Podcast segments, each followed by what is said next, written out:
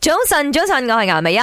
早晨，早晨，我係林德榮。早晨，早晨，我係 Emily 潘碧玲。係啦，八點鐘咪我要講嘢。今日嚟自問題中心嘅呢個故事背景啦。咁啊，佢就話咧，佢有一個 friend 誒嘅 supplier 唔小心送咗發毛嘅冷凍食品。嗯咁當時個 friend 睇到之後咧，即刻打翻俾 supplier 就講：喂，退貨退貨，唔得，即係都有做 QC 啦，唔真係錯犀啦利。喎嚇！冷凍食品都會發毛，因嗯為你一冷凍咗之後咧，好難佢會所發有嘅毛嘢都已經係 freeze 哼，啊係咗啦，㗎係凍嘛。結㗎啦嘛。點會地發毛？啊仲睇到個。毛都幾犀利啊！好細心啦，為咗講佢哋，或者睇到咁啱啊，真係過期啩。anyway，誒、點呃知咧呢件事傳咗出去之後，就有啲無聊人到處咁講話佢個 friend 賣呢啲發毛食品、哦 w h i c h 事實上其實已經退咗貨啊嘛，冇賣啦嘛。但係嗰啲人可能就有意刻意中傷啦。佢啦，係啦，因為做生意嘛，嗯啱啱可能真係有啲咁嘅招數嘅，嗱喳招啦，我哋叫。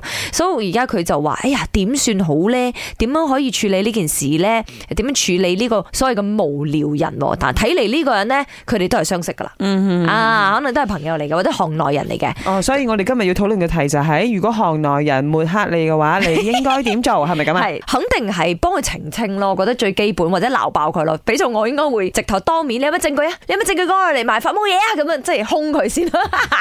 咪如果要發生咁嘅事情咧，一定一定要面對去 settle 咗佢啊！係喎你又唔可以當真真搏冇件事發生咁樣係。係啊，其實十全八有啲人冇查清楚呢就真個啊係會講嗱，出嚟老㗎。老實實啦，呢個真係我識得你哋兩個，尤其我而家長時間相處之後啦，嗯我發現係你哋嘅優點嚟嘅，嗯即係你哋係嗰種係咪？如果你覺得誒唔對路喎，嗯係你哋就會改誒手咯真係面對去處理，因為我嘅性格啦嗯，通常一般上我係嗰種誒是但啦，即係我就唔會去，我就得啦，時間會沖淡一切㗎 啦。即係你總之你 總之你唔需要理佢，你做好自己本分，時間就會沖淡呢件事。因為我我嘅性格係咁哦係咁嘅，但係因為呢件事係關乎佢公司嘅聲譽，聲譽係係啊係係係啊，係嗯同埋即係可能客仔嘅信心嗰啲咧，咁所以我覺得都幾大件事下嘅。